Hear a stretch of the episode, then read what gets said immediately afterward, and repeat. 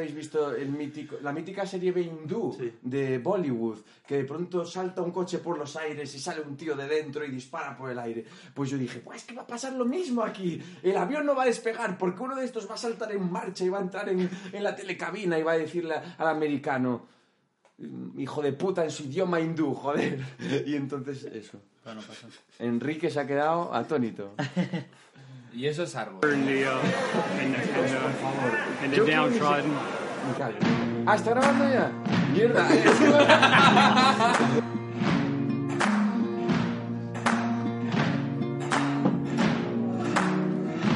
You can run on for a long time.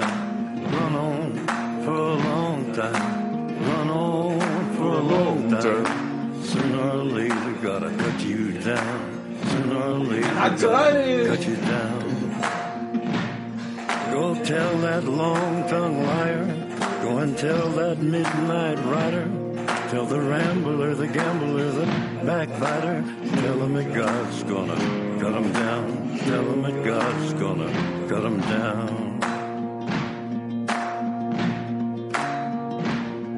Well, my goodness gracious, let me tell you the news. My head's been wet with the midnight dew. I've been down on bended knee, talking to the man from Galilee. He spoke to me with a voice so sweet. I thought I heard the shuffle of angels' feet. He called my name and my heart stood still. When he said, John, go do my will. Go tell that long-tongued liar. ¿Estás seguro de que quieres que presente. Jesús? Tell the rambler, the gambler, the backbiter. Bueno, Jesús ya se ha rayado, ya va para el vídeo y va a cortar, volver a empezar. Bueno, buenos días, queridos 500 espectadores. Hoy no somos tres, esto va creciendo. En el primer programa éramos dos, en el segundo tres, ahora somos cuatro. Y en el programa 100 vais a flipar que no entramos aquí en la puta casa de Jesús. No pasa nada. Hoy tenemos un invitado muy especial, su nombre es Enrique. ¡Bravo!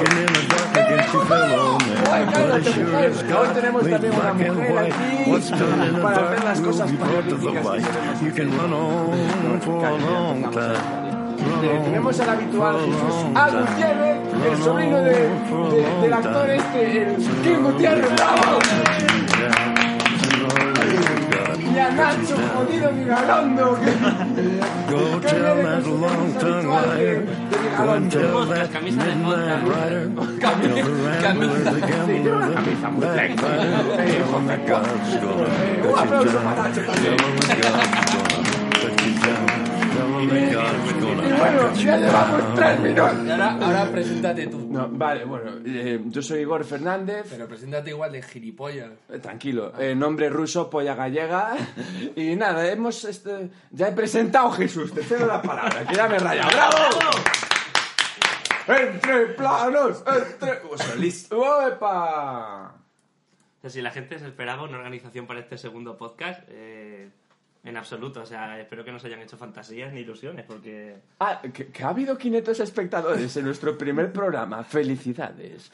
Pues gracias por continuar con nosotros. Enrique, cuéntanos. ¿Alguna experiencia vital? Porque este programa me han comentado por aquí que va a ir de experiencias vitales. Joder, experiencia vital. Vital significa que, que te sirve para la vida, es decir, que la puedes reutilizar. Es como una película de, de Haneke. Se reutiliza y se da a los pobres. sí. Pues una vez me pegué, pero no me pegué normal, ¿eh? o sea, me pegué con ladrillo. ¿Estás seguro que quieres decir esto? Eh, eh, eh, sí, sí. Vale. La madre de Tamara. Yo no tengo... Sí, seis dedos. no, no. Era en plan, tíos normales. En plan, hostia gorda. ¿Y que se lo, se lo merecía? ¿O, que, o, o fue a, a la puerta de tu casa con un ladrillo y dijo, ya sabes a lo Sí, que es vengo? que fue en plan, estábamos haciendo la obra de mi casa, que estábamos haciendo de ladrillo, nos empezamos a pegar y decimos, toma por culo. Pasamos de la hostia a los ladrillos. Un Joder. redondo. Ya ves, ¿eh? La siguiente es un born. Eso va a O ser sea, ahí. podríamos hablar de cuando no, o sea, de peleas.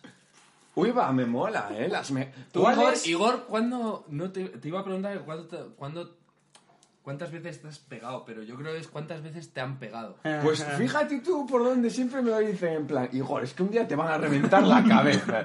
Porque yo soy el típico que sale de noche y de pronto eh, pasa al lado de unas señoras de 50 años y hace... Me lo dicen, es que un día te van a crujir, Igor, porque un día las señoras no van a estar solas, te van a reventar. Y lo curioso es que nunca me han reventado. Bueno, si me abro el corazón aquí, una vez sí. Eh, fue, fue raro. Y, y a día de hoy aún no lo entiendo. ¿Vital?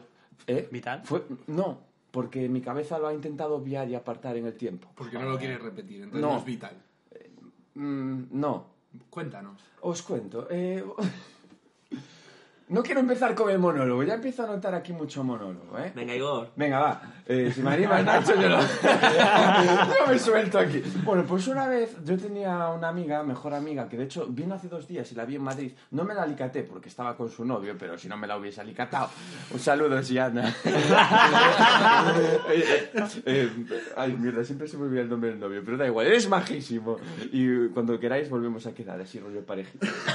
Em, eh, bueno, el caso. Eh, yo le toqué una mejilla a esta chica, ¿no? Porque era mi mejor amiga. ¿Con qué? Con la mano, le toqué la mejilla con la mano al salir del instituto, en segundo de la ESO. y resulta, ya llovió, ¿eh? Joder. si llovió, perdí la virginidad y todo en ese tiempo. Está bien. Eh, quedaros con ese sonido, lo voy a repetir bastante. Significa Igor follando. Sí, es como el perro de los autos locos. Venga, venga, hostia. Vamos allá. Eh, pues eso, y le toqué la mejilla al salir de clase. No sé por qué, pero me, me nació tocarle la mejilla. Porque yo soy un tío muy respetuoso con las mujeres y lo de evitar tocar teta, pues lo evito siempre que, Claro, si no se puedes tocar mejilla, ¿para qué vas a tocar teta, no? eso, Sí, toca, sí, sí. toca el mejilla, toca el mejilla y luego mejillón. no, eh, toca el mejilla. Y entonces, claro, eh, 7 minutos 51, madre mía. Bueno, voy a meterle nitro. eh, me voy a dejar de Director's Cut y voy a hacer Normal Version. Eh, vino un flipao que tenía el pelo así muy... encre- Bueno, no, eso sobra, detalles sobran. Vino un flipao y me dijo, ¿qué le haces a la chavala? Y yo le dije, nada, eh, le estaba tocando la mejilla. Y el tío se puso bravucón y me dice, ¿a qué meto? No sé qué. Y yo en plan, ¿qué? Es surrealista, tío. Acabo de tocarle la mejilla a mi mejor amiga que llevo con ella desde los tres años y viene un tío desconocido que no era ni de ese instituto a decirme que le hago a la chavala. Y yo, ¿lo conoces? Sí, Ana, ¿lo conoces? No, no sé qué. Bueno, da igual. Y el tío va y, y me dice, mira, no sé qué, que te meto una hostia. ven". Y, y yo, bueno, bueno, tranquilo, que tampoco... eh, ¿A qué te meto yo? Bueno, no, no, no voy a, no voy a inventar aquí. Yo no, me puse bravucón, ¿vale? No, simplemente pues me, dejé hacer. Y entonces, claro, el tío este estaba, te meto, no sé qué, tal. Y una de estas eh, se acerca un puto gordo que iba en segundo de bachillerato y dice, ¿qué le estás haciendo a la Alexandre? No sé qué. Y me agarra por la espalda, me sujeta y el otro estaba poniéndose como las llaves de casa, en plan, entre las manos. Joder. Y yo ya... Sí, Lo sí, ves, sí. ¿no? Eh, Lo ¿no? Eh, Aún no existía lo ves, ¿no, tío? Cuando yo iba en segundo era eso. Pero yo no sé qué peli vio, que el pavo se flipó, que te cagas. Y la cuestión es que el tío este... eh, Bueno, ahí me armé yo de valor y le dije a- a- al tío de la llave, ¿qué pasa? ¿No tienes cojones a pegarme tú solo? Lo peor que he hecho... Bueno, bueno, me puse todo bravucón. ¿eh? Dilo en gallego, dilo en gallego. Pues yo estaba cagando y, y, y me limpié el culo y fui a la ventana. Muy bien, muy normal. Y bueno, el caso... Eh, payaso, eh. Eh, eh, eh, venga, venga, venga, que te meto. Y el caso, que el, paisa, el paisano este, ofendido, el gordo, me empujó contra el otro y el otro me metió tres enganchadas que me dieron tres puntos en el puto labio porque me lo abrió por la mitad. Y esa fue la única pelea en mi vida. Joder, tío, o sea, épica, ¿eh? más mejilla. Ya ves, no usé ni los puños, Me chaval. suena de un guion que se va a rodar. Además, Igor, tío, juraría que acabas de darle nombre al, al- a este programa porque de la mejilla al mejillón. O sea, es que me Mola parece mucho, una ¿eh? frase tan genial, De tío. verdad, que- sí. Guau, Ay. Iba a hacer algo con manzanas, pero eso ya lo hizo Cálico Electrónico. qué tiempo, joder, qué tiempo. Cálico electrónico. Review de cálico electrónico hace falta, eh. No, pero veo... Ah, ¿Y vosotros os habéis pegado alguna vez? Enrique, Sí, yo es que... en lo del ladrillo, cuéntalo. Tengo una infancia... anda. No, no, eso ya no tiene más. Pero es Ah, que bueno. yo tengo una infancia en el pueblo que es que era en plan típico pegarse. 12 años. ¿sí? ¿De dónde eres? Yo de Badajoz. Se nota. Por ahí yo también tengo un par de Javieres de allí. A Javier le daban. Bueno, ahora por eso se ha puesto petado, para dar de hostias por ahí. El, el caso, eh, no quiero meter a Javier en esto. ¿Conoces a Javi Bañas? ¿Cómo le van a conocer? Tío, Badajoz, Sí, va- seguro que es muy pequeño. Claro, ¿sabes? claro, somos dos calles. No, eh, yo, yo no, no, no- nunca he estado. Pero pero- dentro de la mía. Ay, es verdad que eran los tres, es verdad. Los dos, los dos. Sitio para los dos hay, ¿eh? Y Sí, para, sí. y para el chino de la esquina también. También, también. Y poquito más. Tienes la entrada a la ciudad y la salida que se... No, pero se yo ahora vivo en Sevilla también me lo hacen, ¿eh? Dicen, pero conoces a no sé quién. Digo, hombre, es que Sevilla no es tan pequeño. Mm, yo es que ahí ya me pierdo, yo soy del norte. Bueno, Igor, calla. caso. Mira, yo, yo con lo que ha contado Igor me ha venido a la cabeza una historieta. Porque es que has tenido muy buena idea. O sea, ¿por qué contar las veces que nosotros hemos agredido a alguien cuando eh, creo que es mucho más entretenido contar las veces que nos han agredido a nosotros, ¿no? Vaya, así Entonces- damos pena y follamos. Enrique. Exacto. Eh, entre planos, chicas, apuntaoslo. Evox y Facebook. Eh, el, caso es que, el caso es que me lo ha recordado Enrique con una miradilla así cómplice. Lo voy a contar. ¿Cuán- te- No sé, tendríamos 12 años o 13 años. Y estábamos pues de, de noche de locura en Badajoz, que noche de locura en Badajoz con esa edad Oh, de locura. estar a la una de la mañana. Perdona, eh, ¿has, has dicho 12 años? Sí, sí. locura 12 Vale, años. guay, guay. ahí, sí, 12 años, 13, una cosa así, ¿no? Sí. Sí. ¿Tú cuándo, cuándo te Sí, yo todavía en? Badajoz. Sí, ¿no? Por ahí. Dos de 13 años y, que- y la, nuestra noche de locura era pues, pues comprar cuatro, tres o cuatro botellas de Sandeville, de tinto de verano, que era lo que bebías con esa edad. Te ibas a un parque, te ponías todo golosón y después pues pasaban las niñas y, y- y poco más, ¿no? Realmente no había nada más. Tocabas mejilla. Como ahora, Igor. Como- efectivamente. Efectivamente. No, y yo también. Por cierto, que- chicas, acabo de quedarme soltero hace dos días y, y lo estoy pasando muy mal. Sí, tío, es que no paro de, de dejarlo y volver y, y me deprimo. Continúa. Vale, vale, pero eh, la montaña rusa está guay. O sea, así entrenas emocionalmente. Sí, Claro, claro. Salen muchos personajes de ahí. Bueno, salen, salen. madurarás, Igor. Con estas experiencias madurarás. Vale. Nada, íbamos, íbamos volviendo, íbamos volviendo del Madre. parque y íbamos cuatro. Iba Enrique, Gonzalo, un colega nuestro de Mm. Badajoz, su primo, que si, bueno, nos estás escuchando, pues hola Chema. eh, Hola, Chema. saludo desde Hola, aquí. Chema. Eh, Tío, esto, un, se- un- un pequeño inciso. Esto de, de- de pasarnos por culo, por, por los cojones, el hablar de cine y contar anécdotas es la hostia. Porque hablando de. Pepe y de Juan, Pepe y Juan lo van a escuchar. Claro, claro. ¿sabes? Y así vamos ganando oyentes mencionándolos a todos. y entonces algún día tendremos 20, 500 espectadores. Continúe, Nacho. 20. Entre todos, así juntado 20 amigos. Bueno, yo se lo digo a mi madre y a mi padre ya suman 22. Bueno, Nacho. Continúa. Bueno, pues volvíamos, ¿no? Del parque. Estábamos pasando por una zona oscura. Y íbamos Gonzalo, Enrique y yo delante y Chema eh, detrás con el móvil a toda leche. Un saludo, con- Chema. Sí, hola, Chema, que. Lince. Chema.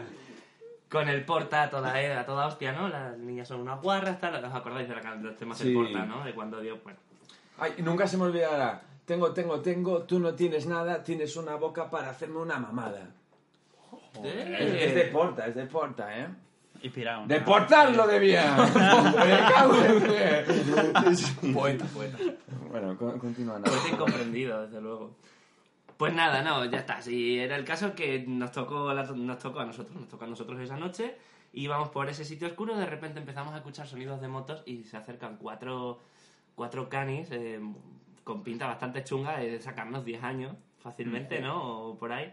En las motos, los cuatro, y rodean a nuestro colega Chema. ¿Los cuatro en una moto? Los cuatro en la misma No, moto, digo. No, no, en Te serio. lo juro, tío. Te lo juro. Ay, me has dejado todito. Bueno, continúa.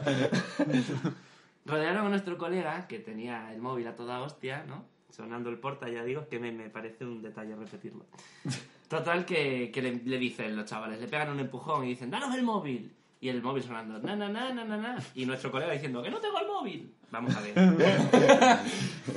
Tienes el móvil sonando al volumen máximo, tío. O sea, no puedes decir no tengo el móvil porque lo tienes ahí. Pues nada, se llevó una hostia para que se aclarase un poco. Para que se enterase. Se llevó una hostia. Que me des el móvil. El tío se queda en sus 13. O sea, Ah, hostia, pues sí que lo tonto, llevo, sí. tonto sí, pero cojones. ¿no? Eso me recuerda. Oye, tenía un colega al que le llamábamos churros. simplemente porque se cambió de instituto y el día que llegó, pues estaba comprando churros y le quedó así, ¿sabes? Y fue como, joder, en realidad era un chaval de puta madre, pero a día de hoy me arrepiento. Porque eso era, era, bu- era bullying verbal, ¿sabes? Esas cosas joden. Eh, el caso. eh, a este pavo también lo atracaron de la misma forma que estás contando y el tío con dos cojones, además él iba solo, que no iba con colegas. Y el tío con dos cojones no llevó suelto. ¿sabes? Y de pronto le dice, pues dame el billete. Claro, el subnormal dice, es que es de 50. y se nos, se de una forma que madre mía. Un saludo, Bueno, un saludo. Marcos. Marcos. Marcos, qué putada cuando no te pilla- cuando no te a pillas un con juego. suelto, qué putada. Calla un minuto. Buah, es Un jo- minuto, un- Es jodido, ¿eh? Mira, mira, cuando lleguemos a... a, a- a- Un minuto, ya. Nacho. Vale. Vale, estaba...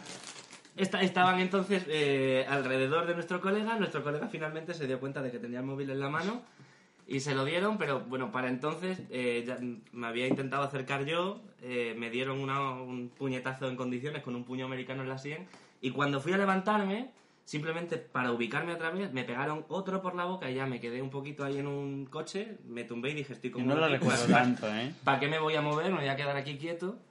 Y a Gonzalo, bueno, a este señor, a Enrique, pues ha salido indemne, claro, como siempre, no, no le tocó nada. Pero Sabían lo del ladrillo, le- entonces no se atrevieron. A nuestro otro colega le pincharon, tío, y en el hombro, Sí, y estuvo sí. sangrando por la noche y toda la movida. Pues- o sea... Ahora, no nos quitaron nada, ¿eh? solo el móvil a nuestro Sí, colega. pero luego salimos corriendo y venían sí. detrás en las motos, ¿eh? Máximo. Eh, veo que os habéis recuperado de ello. Y por eso, eso deberían hacer a todos los que llevan el puto móvil Pues con sí. música en el metro. Sí, ya, sí, tío. ¡Ya puedo hablar! ¡Ya No, puedo hablar! cállate, cállate. Ha pasado un minuto. Bueno, lo que iba a decir, Nacho. Un pollo americano que me estás contando. Más profesional que con las llaves. Son un puño, pero las llaves es, más sucio, a mí me gusta más, me parece más, más violento. Yo tío. creo que se le clavó más a él que a mí, pero bueno. Y al día siguiente, yo no sé cómo, porque claro, yo había llegado a casa, a, a casa sangrando que te cagas. ¿Qué te ha pasado? Me caí por las escaleras. A mi madre le coló. Pero a mi padre ni de coña. Al día siguiente ya llegué al instituto. Y yo no sé cómo coño hizo el director, pero encontró al otro fulano y allí estaba llorando. Lo siento, yo no quería, tal. ¿Cómo que no querías? No volverá a ocurrir. Hijo de puta, ¿y lo ejecutaron en tu instituto? En el mío lo hacían, por eso te... ¿Qué dices? En el instituto pero- lo... Sí. Ya que habéis hablado de robos, pues mira, yo iba con mi mejor amigo ¿Y qué robaste? por el centro de Madrid, ¿vale? Eh, teníamos 15 años, o por ahí.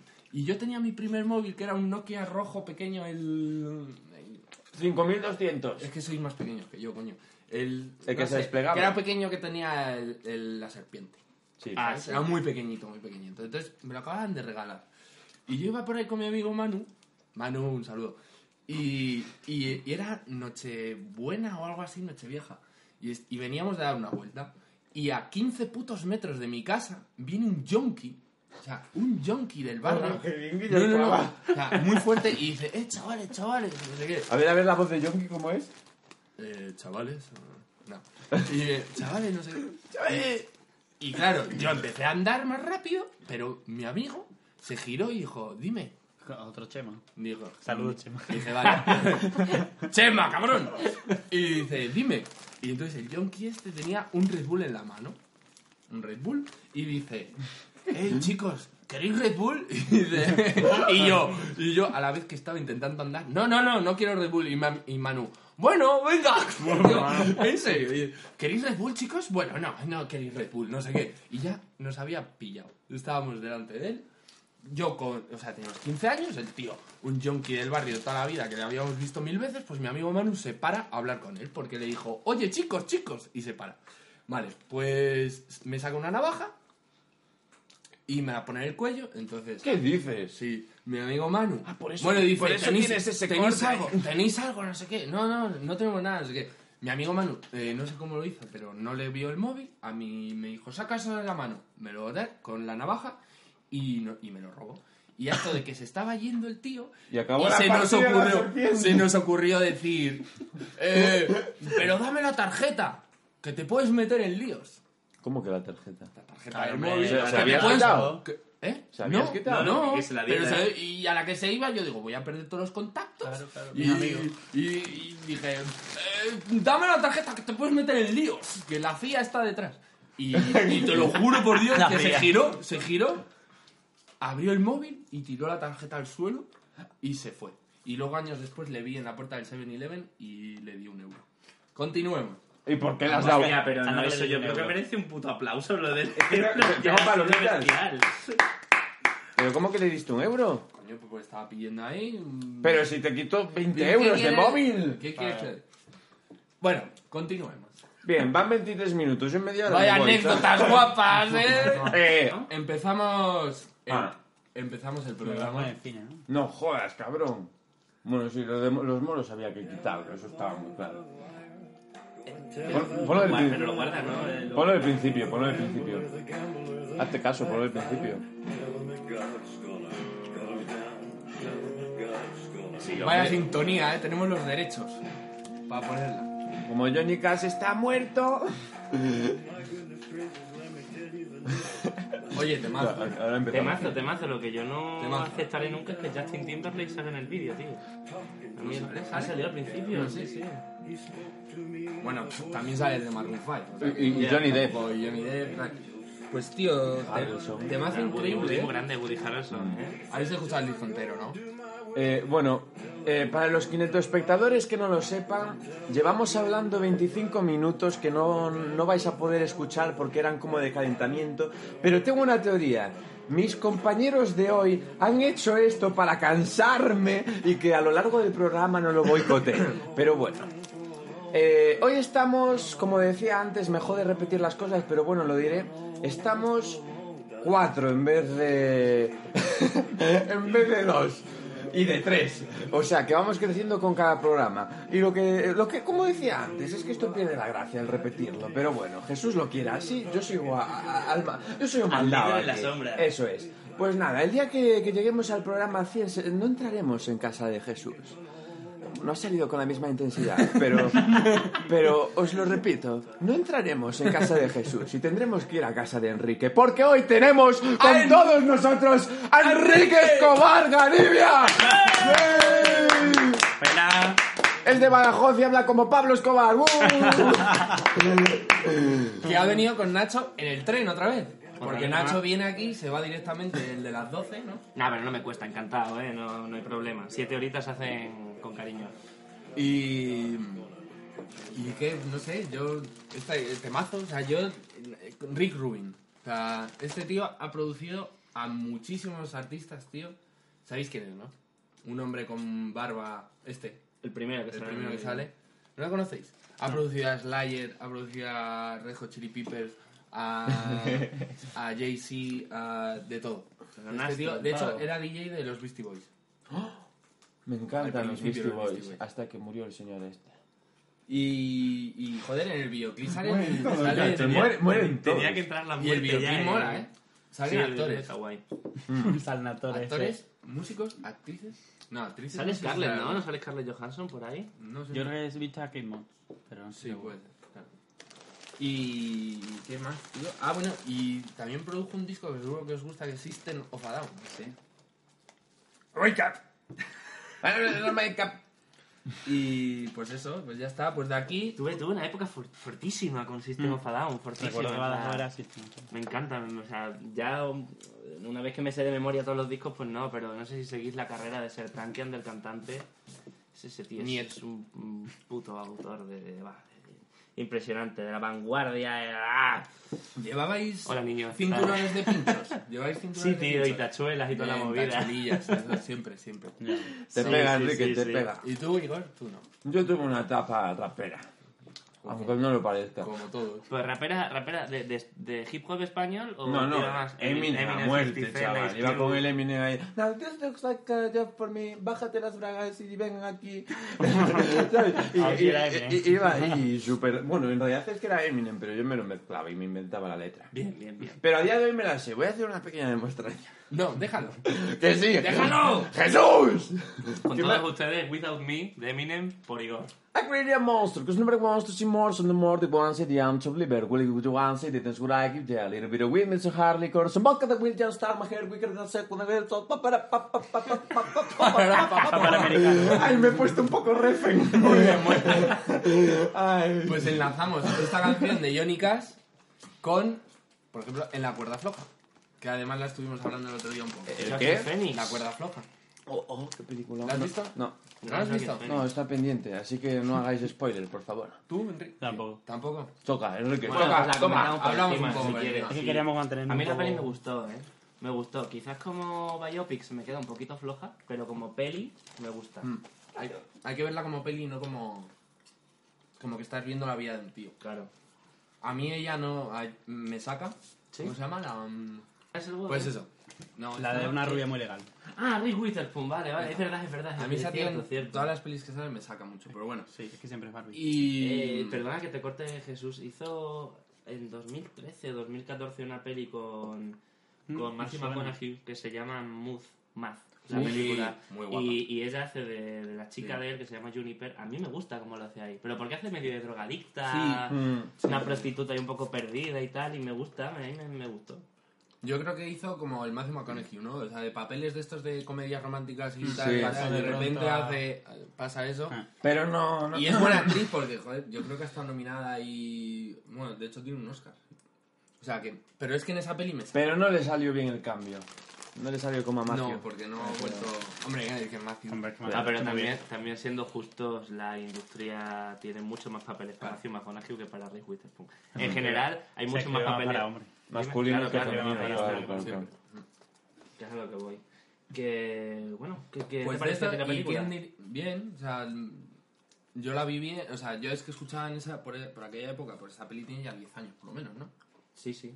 No Fácil. lo veo ahora, pero por Sí, lo menos por fácil 2005, 10. 2006 Y ahí, por hace menos. 10 años, pues yo estaba más metido haciendo música y tal. De hecho, la canción de Heart es eh, una canción mía de que yo tenía con mi grupo, la saqué gracias a sacarme esa canción con la guitarra, que es súper fácil, pero al tocarla se me ocurrió un cambio de acordes y tal, y hice una canción. Esa canción que estropeó el chino y resacó en Las Vegas, parte 3.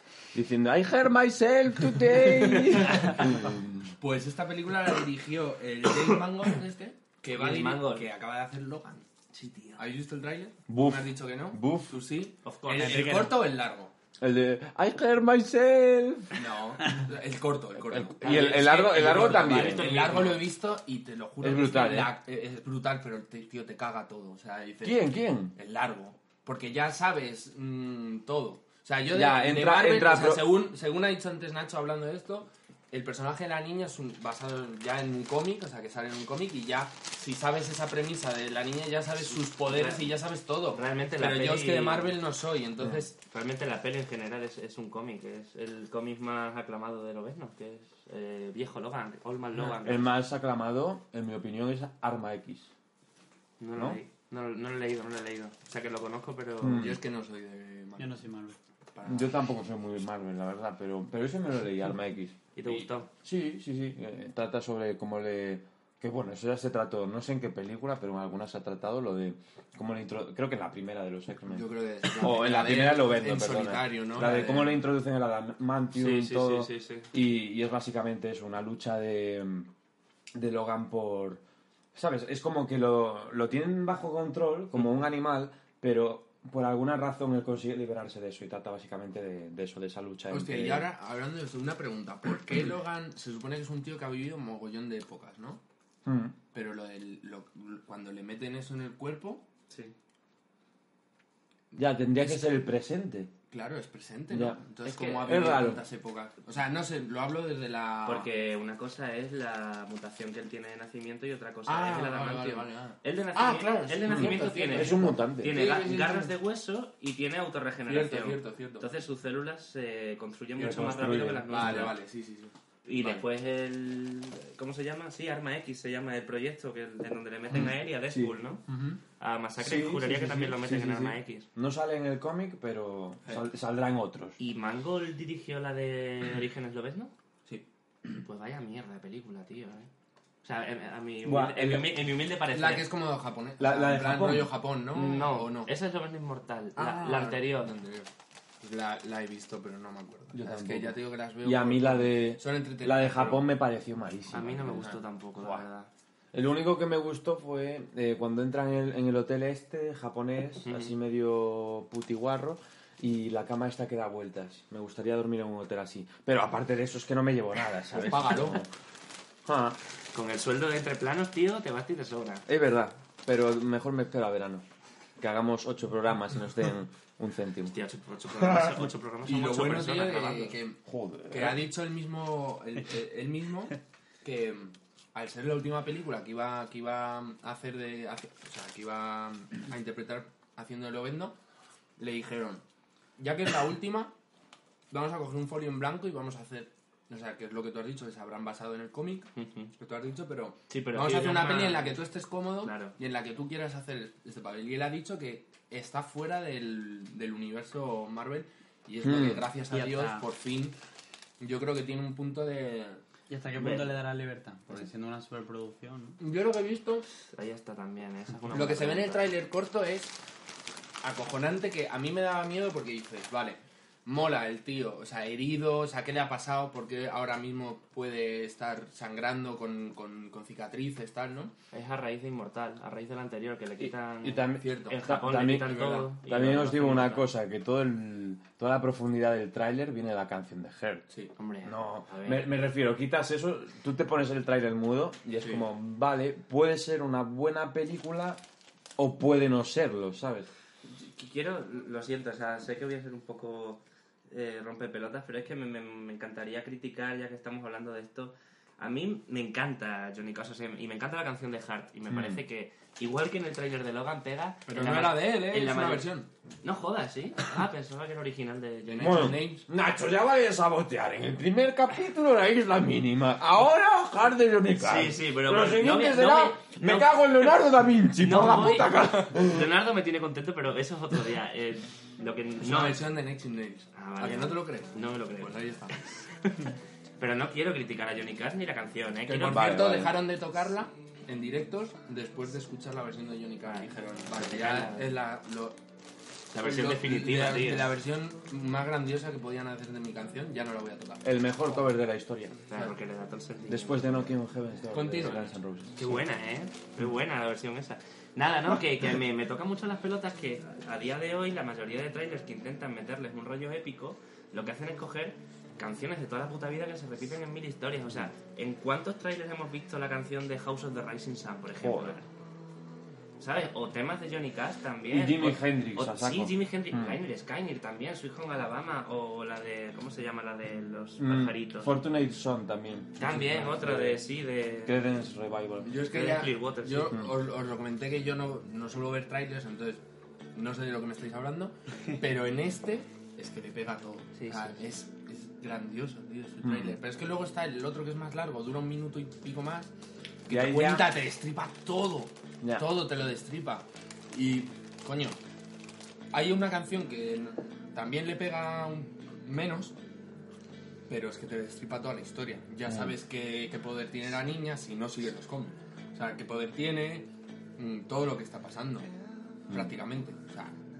Espero que no, porque no es un coñazo. Pero, modos, pero tengo ganas de darle. Es muy interesante el punto que está abriendo porque ah, antes, tío, yo creo que el tráiler estaba para crear curiosidad y ahora está para simplificar la trama. Mm. Yo creo que ahora está para que vayas al cine con medio trabajo hecho, ¿sabes? Y te puedas comer las palomitas tranquilamente y no te pierdas nada. Hombre, como ya la gente suele. ha dejado de ir al cine, yo creo que es para. Hostia, que ganas tengo de ver esto, ¿sabes? Pero sí que es verdad, o sea, y hay trailers. eh, lo hablábamos alguna vez. con, con Shyamalan, por ejemplo, los trailers que hacen. Es que no le corresponde Ya. a, a- a la película, ¿sabes? O sea, es como Sí, sí, otra que historia es un totalmente. género- es un género distinto Ah, ah, sí, el del sexto sentido. Venga, vamos a hacer el tráiler para que parezca que es todo como de medio terror, miedo, tal, para que la gente vaya y, y es una decepción Mm. en el sentido de que, coño, estás engañando a la gente. A ver, Yo eh. me he visto todas y soy súper fan de él, pero, hostia, imagínate que no, me has engañado Ya. Lo mismo que hablábamos ¿Habéis con, la- con- con Drive. también. Que el tráiler había sido de conducción, conducción Eso y es. hasta habían llegado a, es. a pedir la devolución de la. de- de la Pero que-. Sí, yo de Sí, Drive a día de hoy no he visto tráiler todavía, ¿eh? No he visto ni un tráiler de Drive. Es en y la plan- película me la habré visto siete veces, pero... Es, es en plan la frase del principio, lo de eh, yo te doy X tiempo, Cinco tal, minutos, cinco minutos, tal. Eh, sí. Y, y de pronto ves coches, coches, coches, coches, momento de, de martillo, tal cual. Y dices, guau, esto va a ser un pepino de acción, Fast and Furious con un toque de, de los vigilantes de la playa. y, y- y claro, la- Hostias, ¿eh? Los vigilantes de la playa, gore, ¡Buf, buf, buf! ¿eh? Alexandra Daddario, ¿eh? La nueva... Madre mía, ¿habéis visto qué perorillas hay en True Detective capítulo 2? ¡Uh! Lo tengo más. Tío, lo siento por romper otra vez, pero es que abre, abres temas muy interesantes es en la primera temporada de True Detective. Las esto- tetas de Alejandra. Por ejemplo, esto va a ser un spoiler para la gente que no haya visto, pero ya es hora de que veáis True Detective la primera Sí. temporada si no lo habéis visto. Qué plano secuencia de La segunda no la he visto, pero tengo un poco miedo. No, la, no la he visto, tío. La segunda Ah, no la he visto. Pero la- en la primera hay, un- hay una escena en la que Alessandra ¿Tú Daddario llama por el teléfono móvil a, a Woody y se está mirando ella en braguitas en sujetador al espejo y la frase que dice es... No me acuerdo cómo se llama el personaje de Woody, pero bueno, pongamos que le llama Woody, ¿no? Woody, estoy mirándome aquí al espejo y estoy pensando en que quiero que me des por culo". Esa es la frase de Alessandra Daddario. Ya ves. Y es... es- ¿No? Y, y después la gente se queja de que no, no hay buenos guiones para los Oscars. ¿En serio? ¿De verdad? O sea, poned a esta tía. ya está, no puedo... Y, y a ese guionista... No, el guionista no hay nada que decir, ¿vale? Que todos tengamos un momento ahí de... mm, A ver cómo justifico que esta enseñe las tetas. Pues bueno, pues voy a ponerla delante de un espejo y que diga, quiero que me des por culo. Mm. Pero, pero, eh, haciendo un paréntesis con eso, el guionista de True Detective es Dios. Sí. Es Dios, porque... Yo lo veo un poco lento, la verdad. ¿Eh? Yo la serie en plan primera temporada lo veo un poco lento.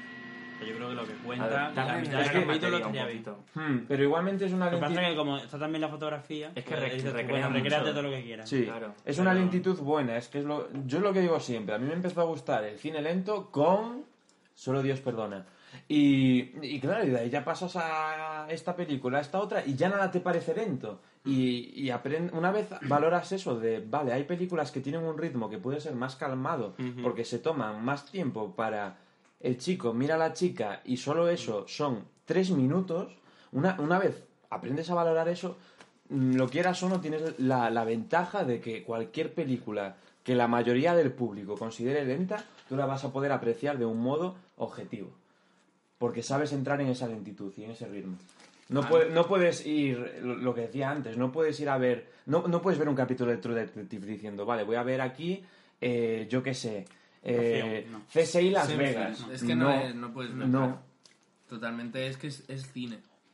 Mm. Es, es ver un capítulo de, de True Detective es como ver una película. Mm. Y joder, son ocho películas. Y sí que puede ser que hay.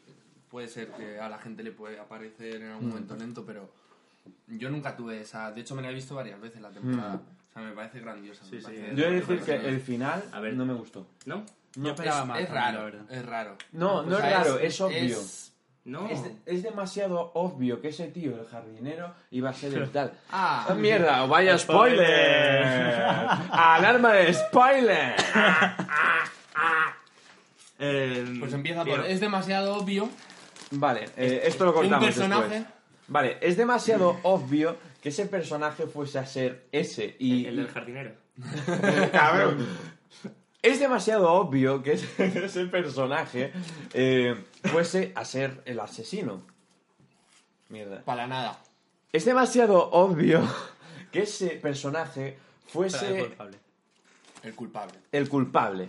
Presunto, presunto pero- culpable. Eh, fuese el presunto. Ah, Pero, Pe- ¿en, pero serio, ¿en serio te parece que es demasiado obvio? O sea, Es demasiado de- obvio. claro, Yo es estaba- demasiado no, no, no. obvio cuando ya Espera, le ves. el- espera, espera. Cuando ya, cuando ya le ves al. O sea, no. no, no, no, obvio. no. tan obvio, no, De- pero ya. de- desde eso, eso, yo lo he visto Tú obvio. echa la vista atrás. Tú miras toda la temporada. Echas la vista atrás. Y dices. Yo, en el momento, nada, en el momento, Porque- en el momento en el que ese personaje aparece por primera vez, yo dije, ya verás cómo es este. Y yo quería pensar que no, porque había una, ¿sabes? Yo iba siguiendo los capítulos al día y la peña estaba conspirando y comiéndose la cabeza de un modo que molaba mucho. Y, por ejemplo, había unos que estaban con, no sé si os acordáis, las niñas que tenían las muñecas, Sí. eh, como que hacían que, que tenían relaciones sexuales Sí. tal. Y había... eh, ahora, ahora, a día de hoy no me acuerdo, pero había como tres de pie, dos tumbadas. Y luego las figuritas que hacía Matthew McConaughey con las latas de cerveza eran la misma figura. eso sí, eso sí. ¿Sabes? Y entonces, claro, la peña estaba pensando, ya verás cómo esto tiene una cierta relación y en realidad fueron tres personas las que colaboraron en esto y, ¿sabes? Había una teoría ahí que podían haber exprimido mucho más y no lo hicieron. Y, y que de pronto fuese, vale, es este, ya está. A mí me jodió bastante. Me jodió bastante. Y el último capítulo, el final me encanta. El final me refiero a las últimas frases de Matthew. Hmm. Pero lo que viene siendo el desenlace. Mm, por un lado, rompe con la credibilidad que tiene toda la, toda la obra, porque es súper creíble y de pronto dices, De repente No, no, no me lo creo. es como ver, ciencia es que- ficción al final rara, ¿no? Es verdad, pero... Pero, es que ¿sabes qué pasa? Yo creo que pero también- mola, no sé.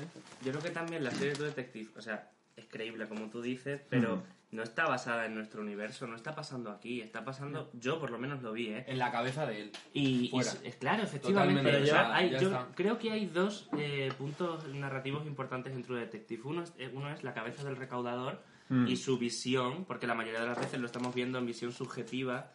Y pesimista. Claro, efectivamente, es un tío en antivicios cuatro años. ¿Cómo tiene el puto cerebro después de cuatro años de ácido? O sea, es que no es, no es normal.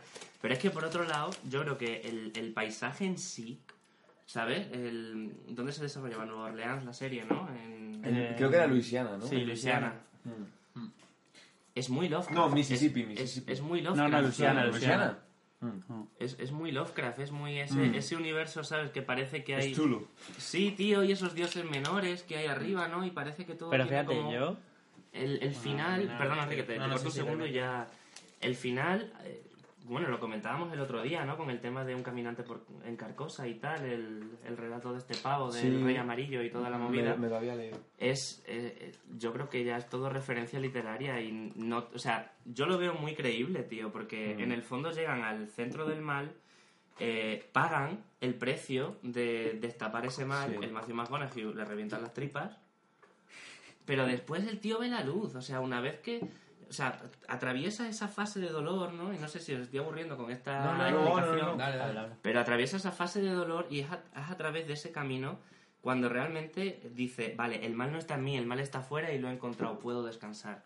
A mí me parece un final muy justo. A mí me, una de las mejores escenas de para mí es al final cuando está en la silla de ruedas que le saca del hospital. Me parece muy muy bonito. Sí, sí, sí. Mm. Es muy representativo. No, yo es que simplemente cuando yo fui a ver al cine, por ejemplo, luego Isla Mínima, y Sí. yo sentía como mucho paralelismo Sí. entre las dos obras. Lo hablamos Porque el otro día, final- sí. Por eso te digo, porque es que al final, es lo que tú comentabas, al final el, el- bueno, el culpable, ¿no? Da igual, No spoilers, no- spoilers, spoilers, spoilers, bueno, sí. pues el tío que mata al final no te lo han presentado ni nada, o sea, es como una eso persona es. que está siempre ahí, pero, Pero en luego- la, en la isla mínima, A mí la para- en mi opinión, mínima- está mejor utilizado. Está Sí. mejor utilizado. Porque en ni- yo a día de hoy, a, a día de hoy No. todavía tengo dudas de quién, de quién es ¿En dónde? en la isla mínima.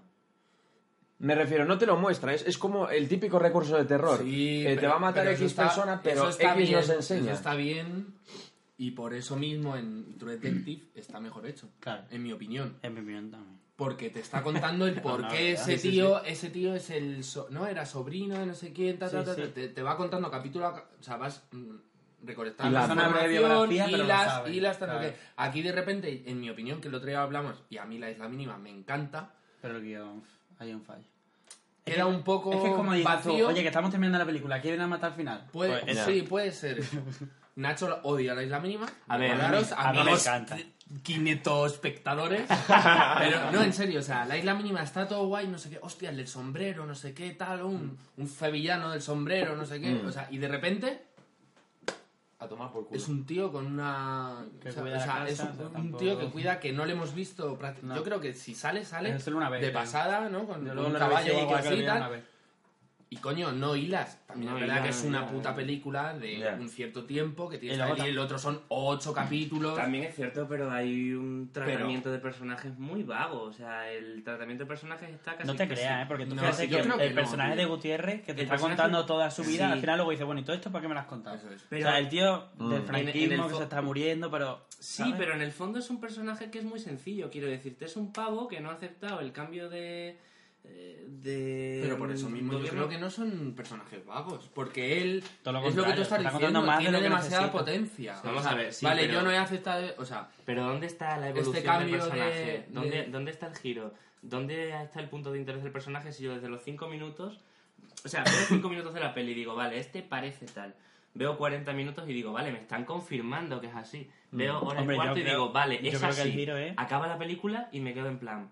¿Quién coño No, es? Pues vale, quiero decir... No, pero vale, yo creo que el o giro sea, va en el sentido de que ya Por lo menos no Raúl conocemos Arevalo de- se desengaña en la Yo creo- película, pero el personaje de Javier Gutiérrez... yo creo que mirándolo ya en el subtexto del, sub, del subtexto y tal, Sí. es un tío que no acepta demasiado bien eh, el, Son- son las dos eh, Españas, el cambio de, de la nueva España y al final de la película se ve que lo- como que lo acepta. en Hombre, yo plan, creo que está está en el bar, bien, no sé qué tal. Que o tú sea, sabes que el tío se está muriendo. Entonces, se está como que es muriendo es- y va a dice, vale, tío, pero que va a morir me también, muero en esta la- España que no es la, la que yo prefiero pero yo creo que es como una aceptación no y del compañero como que sabes como que se han aceptado entre ellos más hay una complicidad la ya, vida de ya, los ya. personajes también a ver que es un no sé cuánto dura pero una hora y media es No dan pa' ocho personajes. Y además Para hay, hay un no. plano, hay un No, plano claro al no, final. si no- bastante es con que sea una de las mejores películas fotografiadas Bueno, Ya. solamente con los paisajes de la marisma claro, ya es como... un personaje más Mm. que son o sea, Que sí, que es, es muy pero bonito, sí muy o sea, ya lo hablamos el otro día Es muy bonito. Y hay un plano, hay un plano al final de Raúl Arevalo que también le echa una mirada a Javier Gutiérrez como de te tengo calado, que sabes, también te deja ahí como Claro, el final, el, final. el final queda muy abierto y no es lo habitual en el cine español. Y la eso, isla eso- mínima 2 Eso es lo que hay que valorar, hostia, que no es habitual. Y ha Pero rompido eso, con... pero eso cómo es, o sea, yo te, roto, ¿no? te vendo un Ha, ha rompido, bueno, rompido. Eh, eh, sí, em, Guantánamo. Venga, va, otra cosa, otra cosa que si no me voy a poner a hablamos rajar de- de, no, de raja, la isla Nacho, raja. No, ¿qué no, os no, parece? Raja, ¿Qué que, os te- parece? que te va a escuchar aquí Alberto Rodríguez y Nacho Vigalondo no lo contrata en la vida. ¿Qué os parece hablar de un director en particular un rato? Sí. Me da, a ver, email, un email. Oh, un email. pásamelo, pásamelo, que lo leo yo. Ah, este... Bueno, tenemos un email de Fernando Guevara. Buenos días, buenos días, Fernando, un saludo. A ver, Fernando nos quiere preguntar. Jesús, Nacho, Enrique.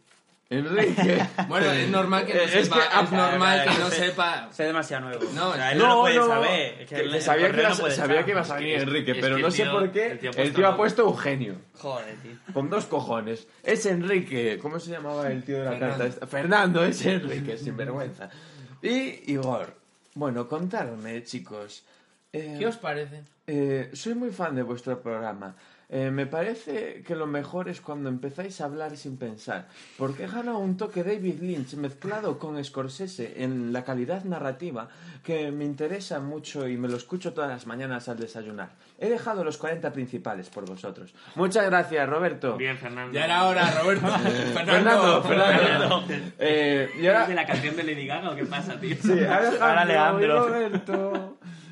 Buah, hablando de Lady Gaga- No, eh, acabemos. Eh, mi pregunta... Pero- ah, que tiene pregunta. Creía Sí. que era solamente. Felicitación. felicitar. No, Venga, no. Rigoberto, que te. Que Fuera. Otro, otro, Rigoberto. Bueno, Roberto, Otro. me mandan otro fans aquí, a ver.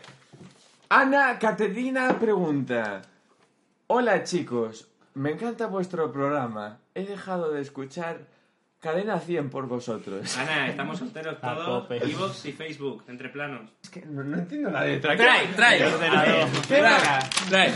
Me encanta Woody Allen, chicos. ¿A vosotros os gusta Woody Allen? ¿Podéis hablar un poquito de él?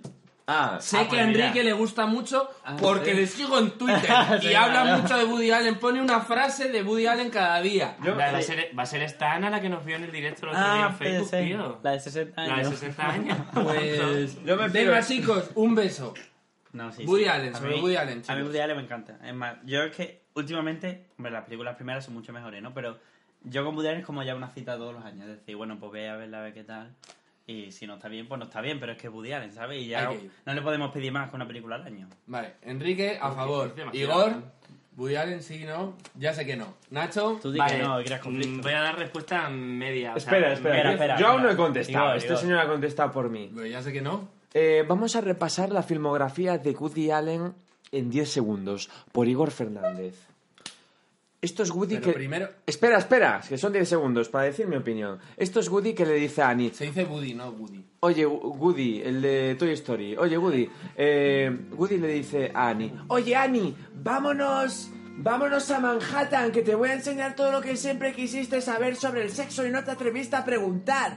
Y, y entonces le dice, le dice a Annie, "Eh, ¿pero tú te follaste a tu hija o no? Y ya está, ahí se acabó la filmografía de Woody bien, venga.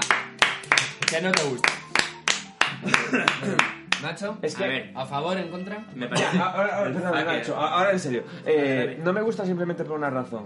Eh, me siento demasiado identificado con él. Es muy nervioso, muy eh, hipocondriaco, ¿sabes? Y, y- y verme tan reflejado no, no, no llego a empatizar. Es como, para eso lo hago yo. Te creías que existías tú solo en el mundo. ¿vale? Eso es. Nacho. Mándale un mail a Buddy Igor, porque lo mismo... Pero rapidito porque... Vale, eh, Buddy sí y Buddy no. Eh, Buddy sí porque es, es uno de los genios de- del cine, es, es innegable, y tiene películas. Y yo te diría más, es, dentro del mundo del cine es como el- uno de los filósofos, ¿no? O sea, es un tío que ha impuesto, ha impuesto entre comillas, una manera de pensar. Hay mucha gente que dice que las pelis de Allen son A más B, pero sí- a ver, hay algunas que sí, pero por lo general es que el tío sostiene las películas en conversaciones. A mí eso me parece muy inteligente, que pueda hacerlo. Sí, una película por conversaciones es cojonuda, o sea. Y no porque la manía de sacar película una vez al año hace que cada vez se le, se le vayan más las ideas. Porque si tú tienes buenas ideas, las vas uniendo y en dos o tres años tienes un película. Pero si tienes dos ideas buenas un año y dos ideas y otro, y, y la- como- y las, co- y las colocas en películas distintas, a mí me quedan esos cinco y medio, seis que le vengo dando a Woody Allen desde hace cinco años. Pero seis. tú piensas que... Pues Nacho Regulín, ¿no? pues yo, sí, siempre. ¿Por qué? Porque saca una película al año. Exacto. Toma. Y como decía Picasso, para encontrar la inspiración hay que trabajar. Película Pero año. si yo no digo que no, Toma. tra- no digo que no Oh. trabaje. Gra- grab them by the pussy. No digo que no trabaje, me encanta que trabaje, es un tío que tiene que trabajar, es un tío que tiene 80 y Apaga la luz. Pero tú te imaginas... Ah, tú te imaginas... Setenta y pico. No, no, más, No, más. yo creo que tiene más. ¿eh? Yo creo que tiene Es, 80 es, es más pequeño que Clint. Es más Clint pequeño es más que. Clint Eastwood. Pero tú imagínate tú que Hombre, él es se más tirara bajito, desde seis luego. años preparando una película y ahora se nos va. Sería una putada. No, a ver, Cuando yo creo que cuando tienes 70 años tienes que mirar en periodos cortos. Pero, Tú es no que, te puedes pero que tirar lo lleva haciendo desde Claro, los lo lleva 20, haciendo tío. siempre, pero... Pero hostia, ¿y el vacío que va a dejar cuando se muera? ¿Qué? Eso. Bueno, Esa- esa- deja cuántas, importante. sesenta y tantas películas. eh, O sea, Con que me dejes solo un diálogo interesante por película. No sé, a mí- bueno, eh, pues ya ahora la pregunta, Venga, pues, ya que, ya que- película nos guste. ¿no? Calla, coño. Eh, una película favorita, rápido. Ah, yo tengo la mía. Venga, pero de Woody Allen. Va, Annie Hall. Annie Hall, Nacho, ya me la has quitado, tío. Nacho. Ah, vale, la última noche de Boris Blusenko. A mí me gusta mucho la rosa púrpura del Cairo. Esa no la. Yo Bueno, y la me de quedo... la rosa de medio pelo también. me Pero lo decís Tú te quedas con Midnight Ah, en París. Sí, sí. ¡Toma! Pero, es lo- pero yo creo que es la fácil, ¿no? La que más recaudó y la que más mm, fue todo el mundo al cine a verla. Pero No, Annie yo Hall. creo que Misterioso Asesinato en Annie Hall. Manhattan ha sido mi esa favorita también la vi, qué buena, hasta que salió Midnight in Paris. Sí, yo creo que también. Antes que Manhattan y antes que Annie Hall. Sí. A mí Yo me no quedo Annie Hall por una sencilla razón. Cola el cine, rotura a cuarta pared. Por eso ya está. Pero tampoco hay mucho más que decir. Le puso un 7. ¿Puedo hacer un breve inciso? Es Sí. que eh, Enrique ha dicho una película de Woody Allen que, joder, he La última noche de Boris Blusenko, me parece un peliculón, pero es que si tuviera que decir la mejor para mí de Woody Allen sería La Rosa Púrpura del Cairo. O sea, me parece una película mágica y única. Y, y la idea de que una chica encuentre de esa manera la respuesta en una película, en el personaje de una peli, en encontrar la vitalidad en alguien que no existe y que ella misma le dé esa vida y salga y de alguna manera le dé como sentido, ¿no? Y energía a una vida rutinaria con un marido que no te... Además que el cine en el ci- Es- dentro del cine también. Claro, claro, efectivamente. El metacine. El metacine, sí. Pero es en realidad lo que todo el, o sea, lo que a los que nos gusta el cine eh, es como trasladarlo a una película.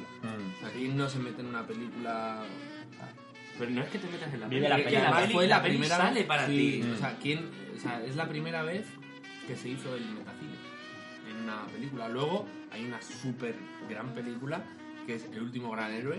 Oh, Dios mío, Vale. qué película. Pero eso es otro tema que hablaremos en el próximo podcast. Eso es cine acción, tío. Cine Ah. acción ochentero habría que tratarlo, pero Sí, fíjate, o sea. Woody Allen existe esa película del último gran héroe gracias a La rosa púrpura, tío.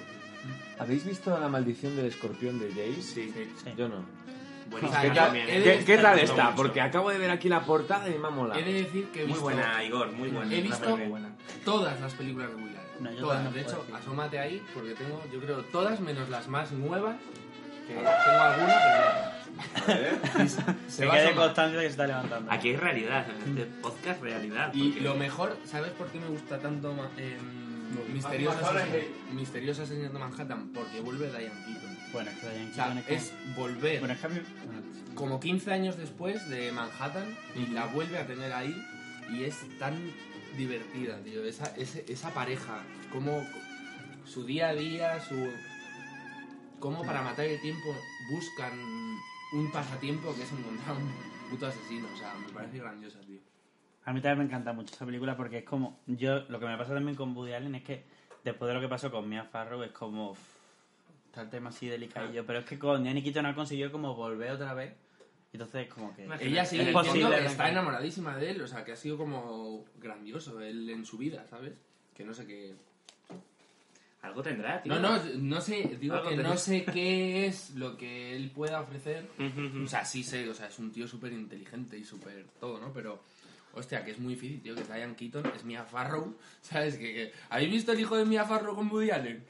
Que es, el hijo, eh, que es Frank Sinatra. O sea, que le puso los tochos y es el hijo de Frank Sinatra, pero es hijo de Woody Allen. ¿Qué dices? ¿No habéis visto?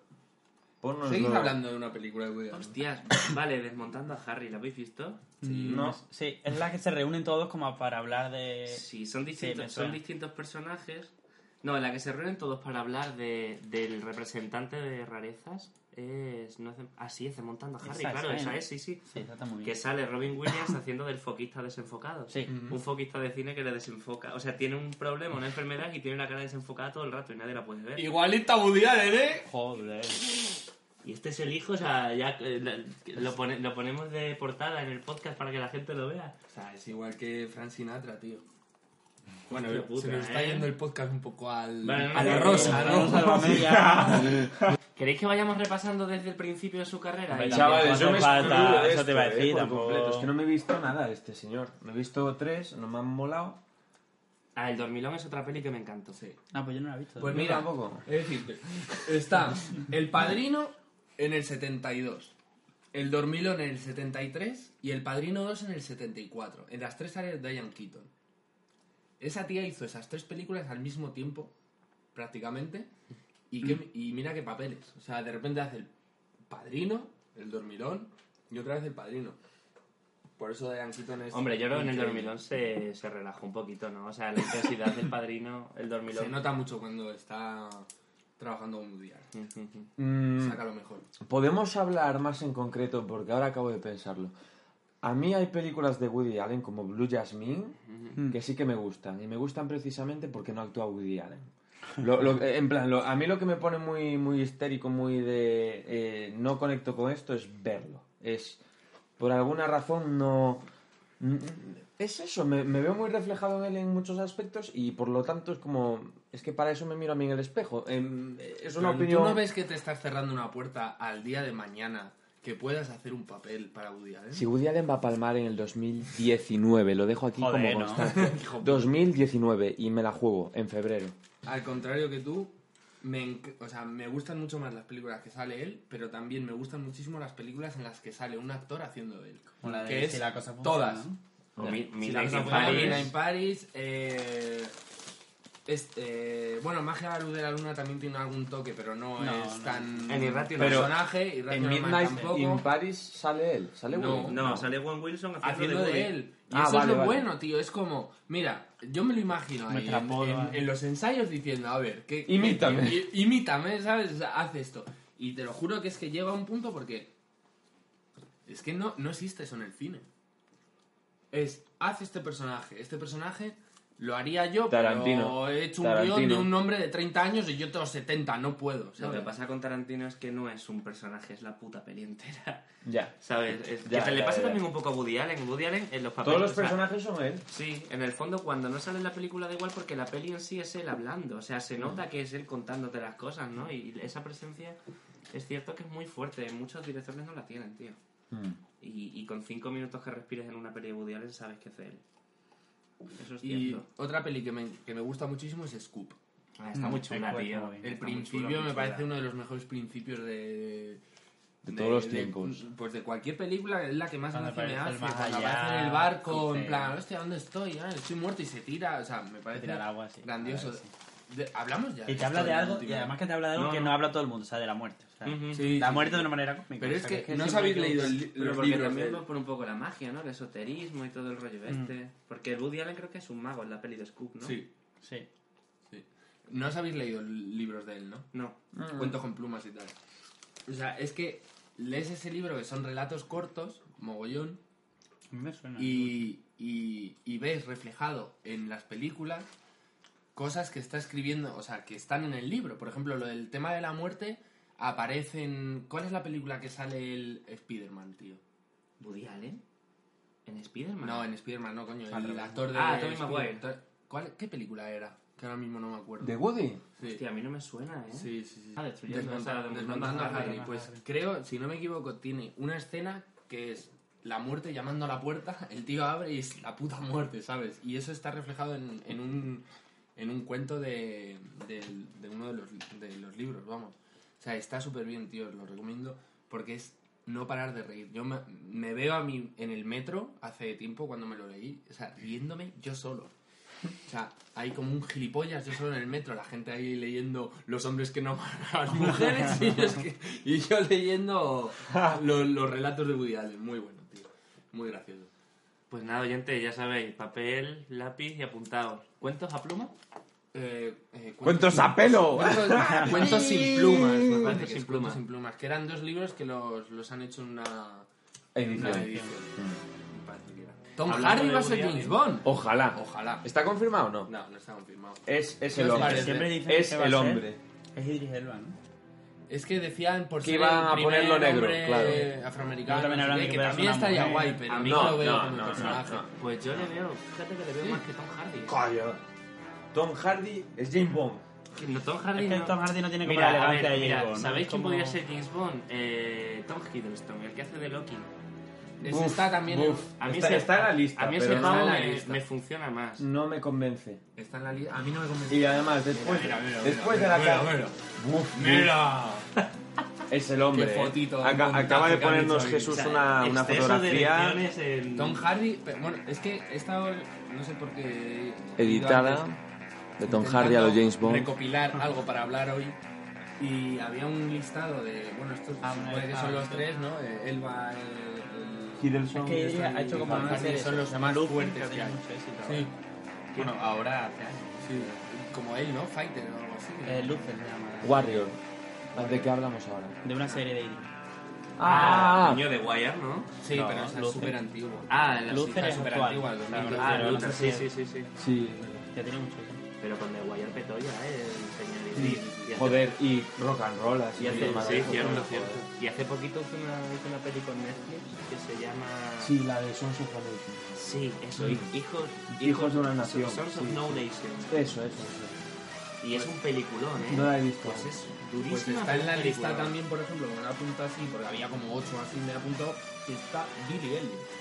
En la lista de los que han dicho que les gustaría hacer este o sea, personaje, Hombre, no me lo sé veo si... tampoco, ¿no? Es que no lo veo, o sea...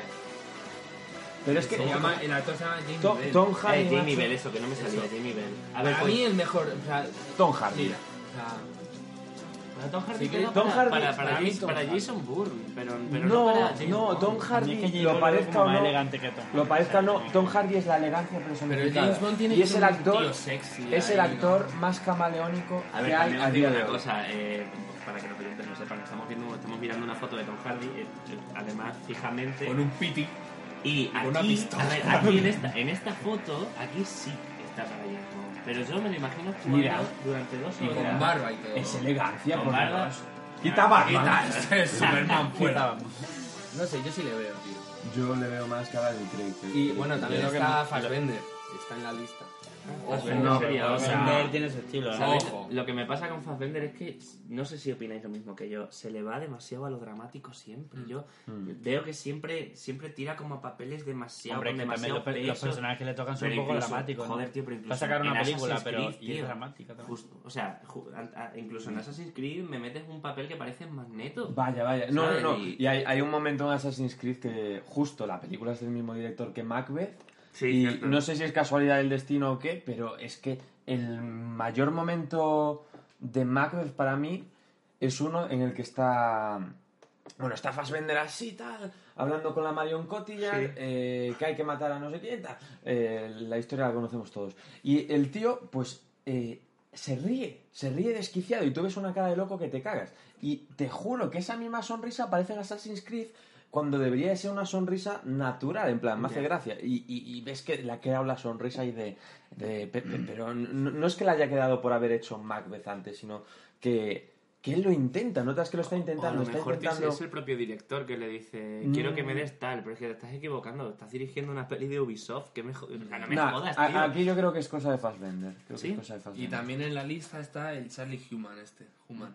Bueno, El de Sons Sons of Anarchy. Suena para todo, pero al final no hace no. nada, ¿no? a mí, No, a mí, para 50 sombras de Suena para todo. no, ¿no? pero fue, A mí no me gusta nada para Bond. ¿no fue el prota de Pacific Rim, sí, Sí, A mí me estuvo gusta, bien. me gusta esa peli. Está guay, está guay la peli, sí. Eh, No. Podríamos hablar un día de Del Toro también, que es Buf, muy molaría interesante. mucho. ¿Pueden hablar? Pero, pero Ahora no, ahora vamos a continuar con 007. A mí el Charlie Hunnam eh, me pega tanto como Tom Hardy, quiero decir. Sí, yo lo veo también del mismo tiene, tiene, tiene más cara de niño Charlie Hunnam, porque eh, tiene más cara de adolescente, pero... Joder, es que Tom Hardy, tío, lo veo muy duro. Lo veo Pero demasiado Tom Hardy, duro. Demasiado Tom Hardy- villano, Pero pero- Tom Hardy es el único actor, te digo, a día de hoy que pueda moldarse a cualquier cosa. Pero no a papeles eh, de, de esa nobleza, ¿no? Como James Bond, quiero decirte. O sea, Sí- sí papeles puede, como el de Mad sí Max puede. me vale porque es bueno dentro de la locura, pero James Bond es un tío como muy ¿En metódico. serio? ¿Este tío es James Bond? Este tío no es James Bond. Es- Estamos viendo fotos ahora. No puede ser. Fotos de James Charlie Hunnam. No puede ser. Pero te digo yo que, que Tom Hardy es capaz. Tú mira, ver, Tom, mira, nivel- Hardy en sí. Bronson, mira Tom Hardy haciendo de Bane, que son los dos mazados, ¿vale? Es tal lo mismo. Pero- Pero... no, la forma de trabajar la voz ya es distinta. Y el cuerpo es, Es que tiene la voz más Y- perfecta de todo Hollywood, ese tío. Que sí, que sí, que tiene una voz que homosexualiza, tío. Cuidado. Igual que Matthew McConaughey. Cuidado, con la voz del Benedict Cumberbatch, que no sé si lo comenté en el podcast pasado, pero ese tío tiene un vozarrón. Que ¿eh? se vaya a hacer dragones. Eh, Tom Hardy. Tom Hardy es el hombre. Tiene la voz, tiene el cuerpo, tiene el carisma y tiene algo que nos falta la mayoría.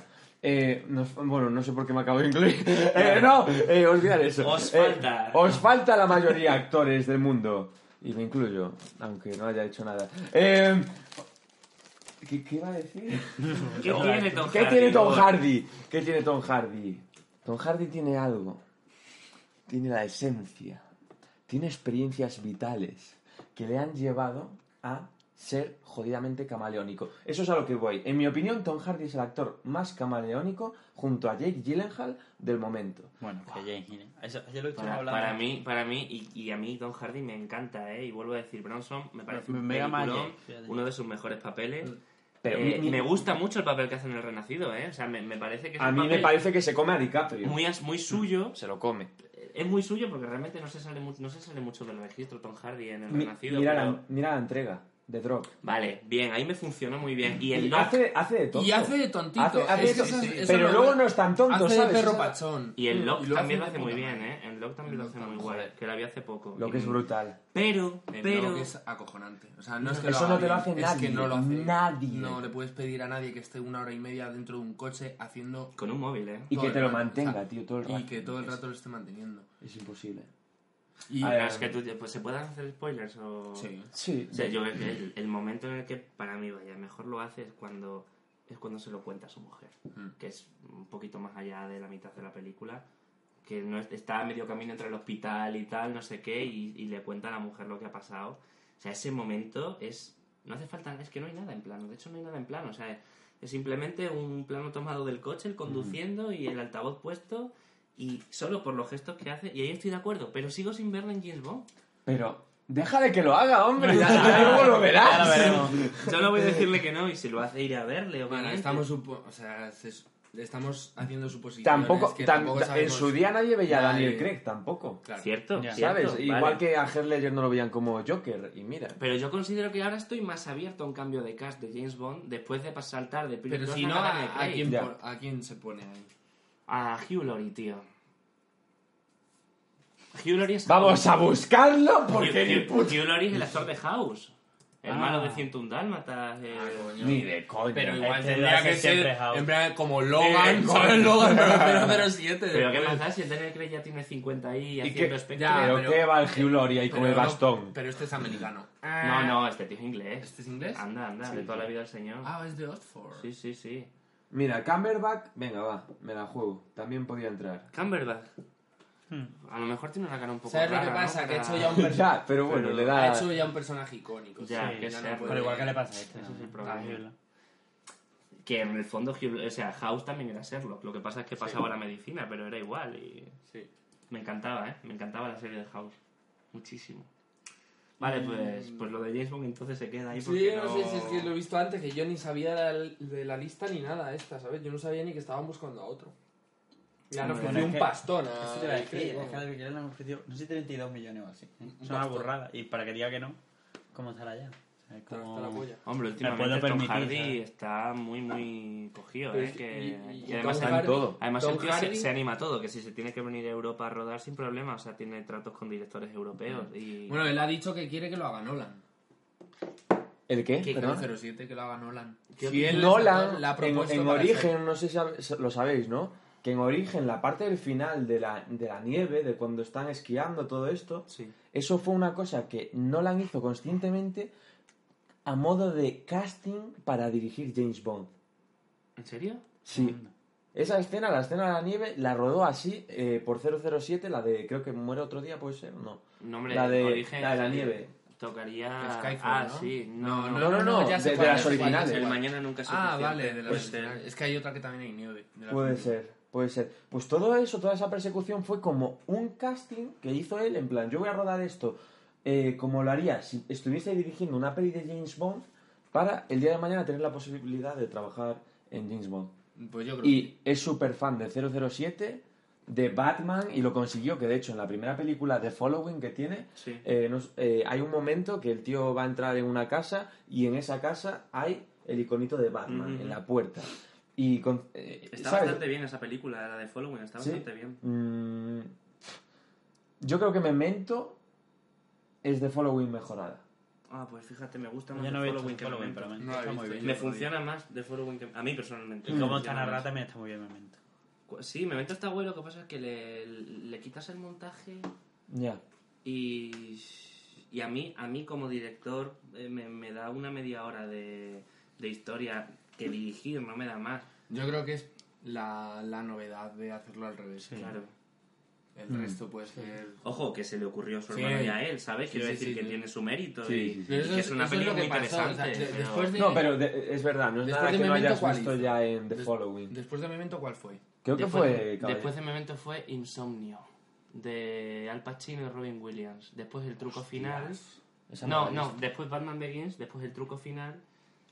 ah, después del truco final creo que vino El Caballero Oscuro. Después Origen, después la tercera del Caballero, el, el Renacimiento, ¿no? O the, The Rise of the Dark Knight Mm, o algo así. The Rise of the Night. ¿Y después qué hizo, tío? Eh, después de esa. Eh, Con- ah, eh, Interestelar. Interestelar, sí. Mm, Y ahora ha hecho Dunkerque, ¿no? Mm, hola. Sí, ya está en pospo, ¿no? Sí.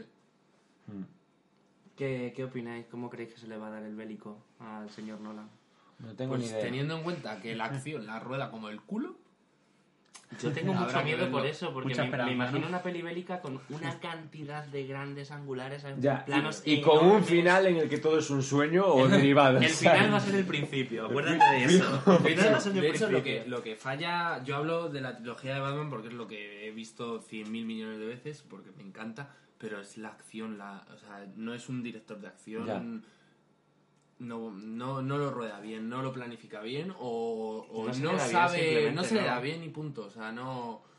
Es como si a Woody Allen le pides hacer una de acción. Es un, en lo que funciona es Que en- medio lo hizo con, con Balas sobre el Broadway. No está mal No es de peli, acción, ¿eh? pero es una, com- una cosa así como negra y tal. Mm. Y es un peliculón. El- Y tú imagínate en esa época, después de haber hecho las películas que hizo, eh, el tráiler de la época, eh, de repente, em, la ba- las balas, no sé qué, el sonido del disparo, pum pum, estas cosas que suenan a, a- a cine negro y que ponga una película de Woody Allen.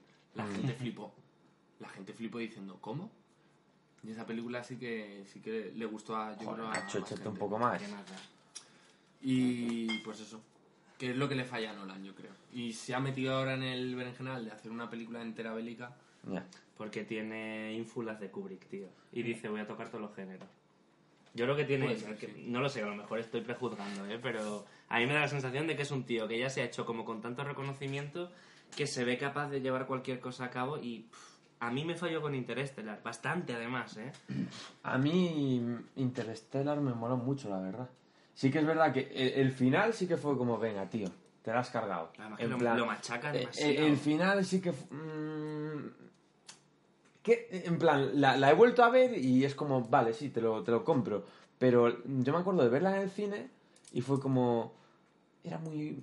Esto sí que era obvio. Sí, era muy Después de sacudirte las sí. lágrimas... Pe- pero eh, a, a eso iba, a eso iba. Eh, ¿Sí? ¿Te sacó es- lágrima la peli? a mí me sacó lágrima. Me sacó lágrima en el momento en el que Matthew de- eh, deja su atrás su casa y deja atrás a su hija. Ese momento de Matthew que levanta la tela Mm. y ve a su hija ahí que ya no está y rompe a llorar mir- mirando al infinito, ¿sabes? Está mirando a ninguna parte. Eh, ese momento me hizo llorar. Y luego hay otro que este sí que, ¿sabes? Iba a decir, Nolan es un director psicológico, muy psicológico. Pero es de los pocos que, estando tan en la cabeza, también sabe tratar la emoción.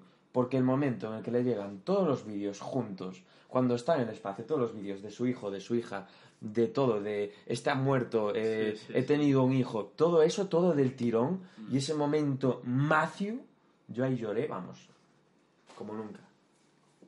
Y al final no, tío, cuando va a ver la que está en el hospital, medio... No, el, el final es lo que te digo, ya fue como... Pero es Me- desconecté, Sí, puede ser. desconecté. Demasiado normal. La situación para llorar, el busca lágrimas. Sí. Sí. Ay, mi hija, no sé qué. es- Lo que mola es Me eso. saca 100 años Es, mi hija. es, es eso, cuando no te lo esperas. Ya, sí, cuando sí. no te lo Cuando esperas, no te lo porque esperas es mucho mejor. de pronto ves todos los mensajes de 20 años o no sé cuánto era Sí. ahí de golpe y lo que te hace llorar no, no es la situación que ya dices, joder, lo que te hace llorar es el cómo va a reaccionar Matthew a esto. Mm. Y de pronto ves que reacciona de una forma que rompe, pero vamos, como no ha roto en su, en su filmografía nunca. Mm. Y, y ahí rompes tú con él.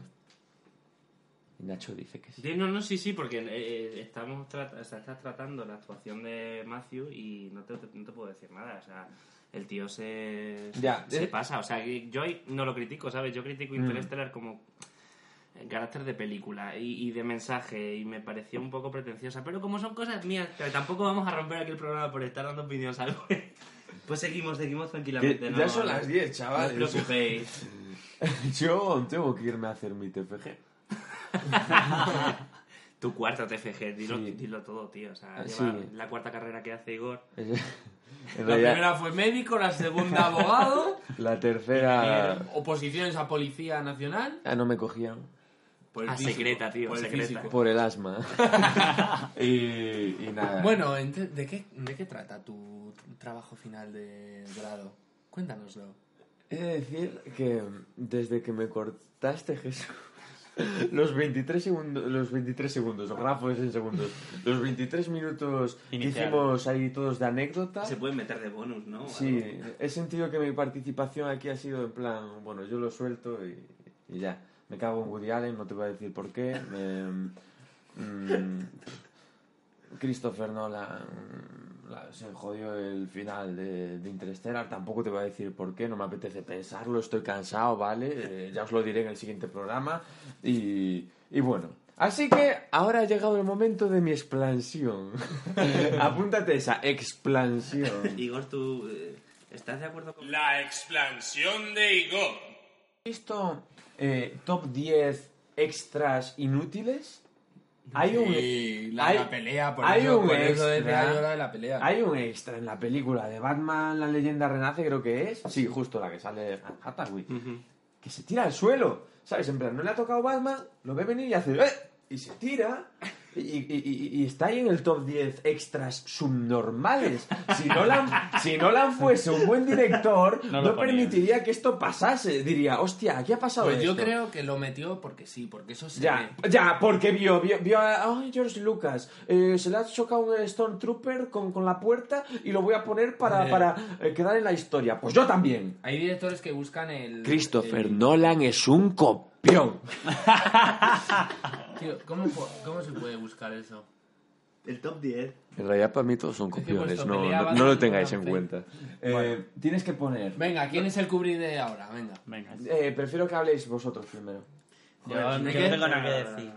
O sea, Uno. me- A ver, Kubrick, responsable, lo, pues lo sí, primero, es Pero, inimitable pero, e ¿por qué? inigualable. Claro, por eso. ¿Por qué Kubrick? Pues porque me sale los cojones. Muy bien.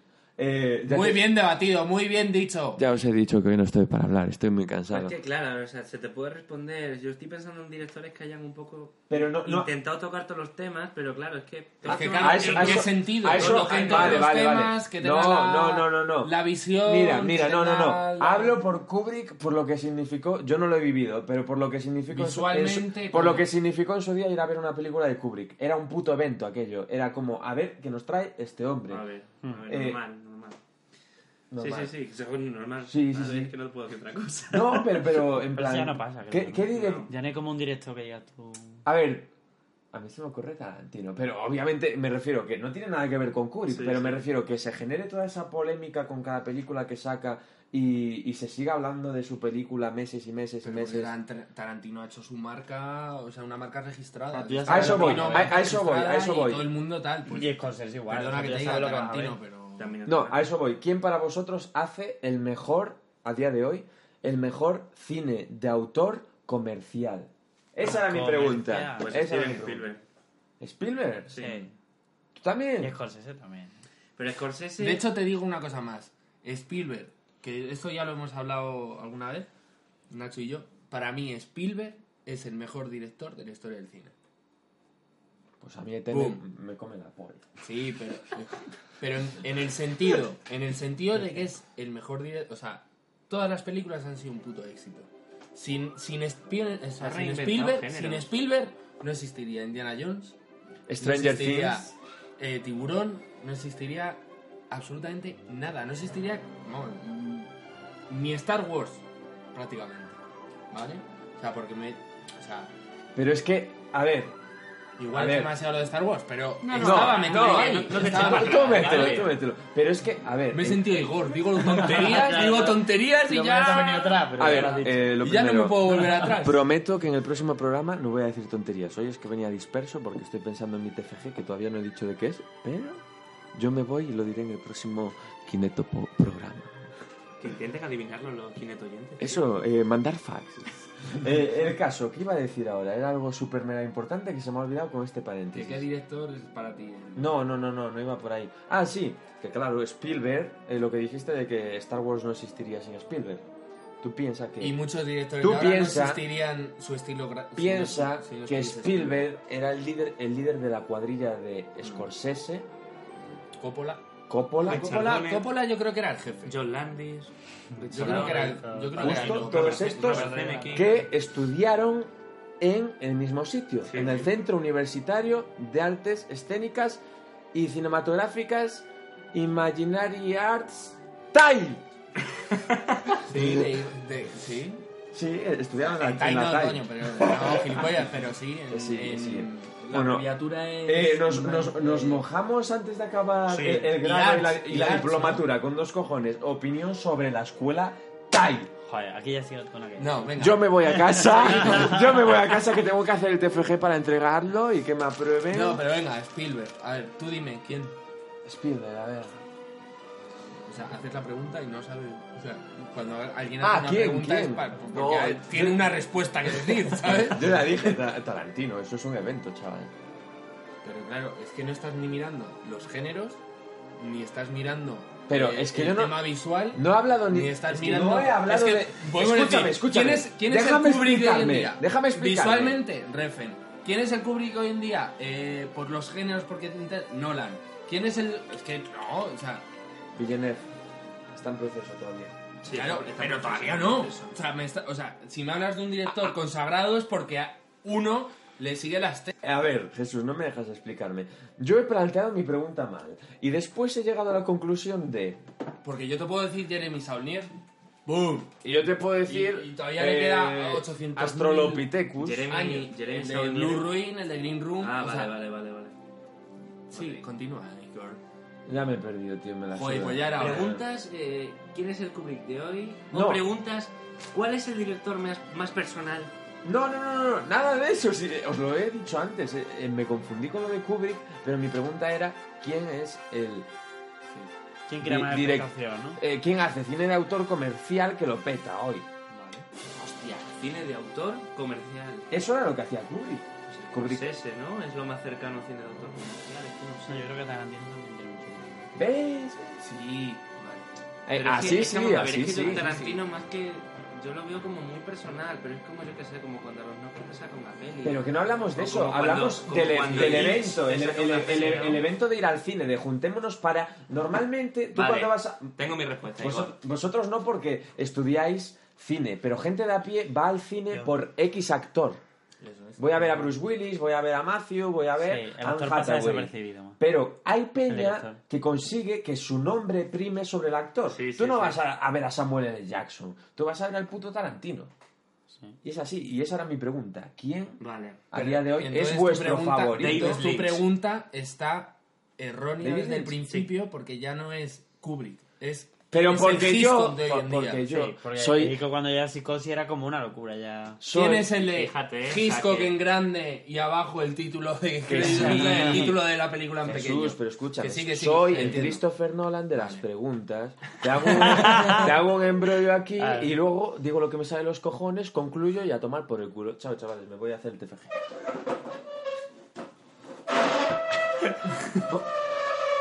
Ha sonado como un diplodocus, voy a hacerlo otra vez.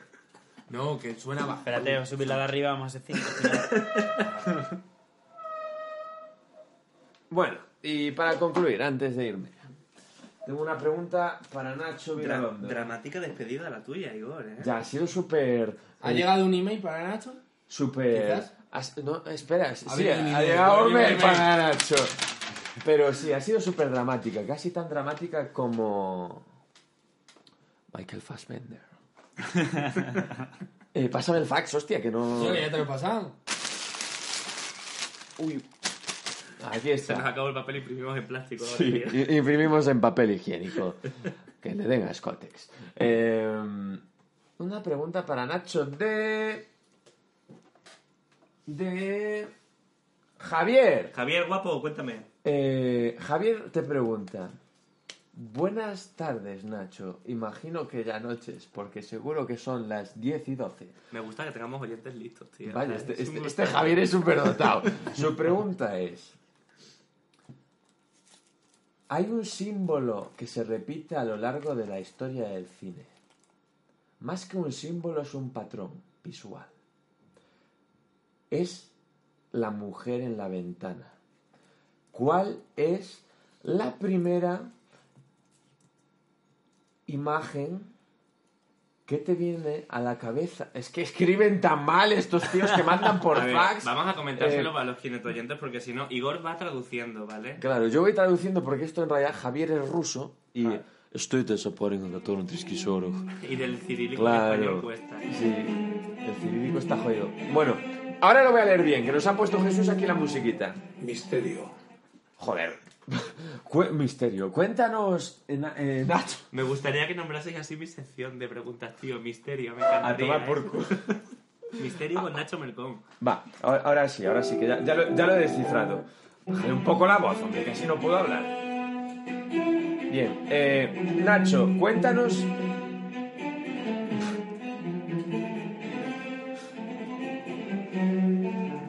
Misterio.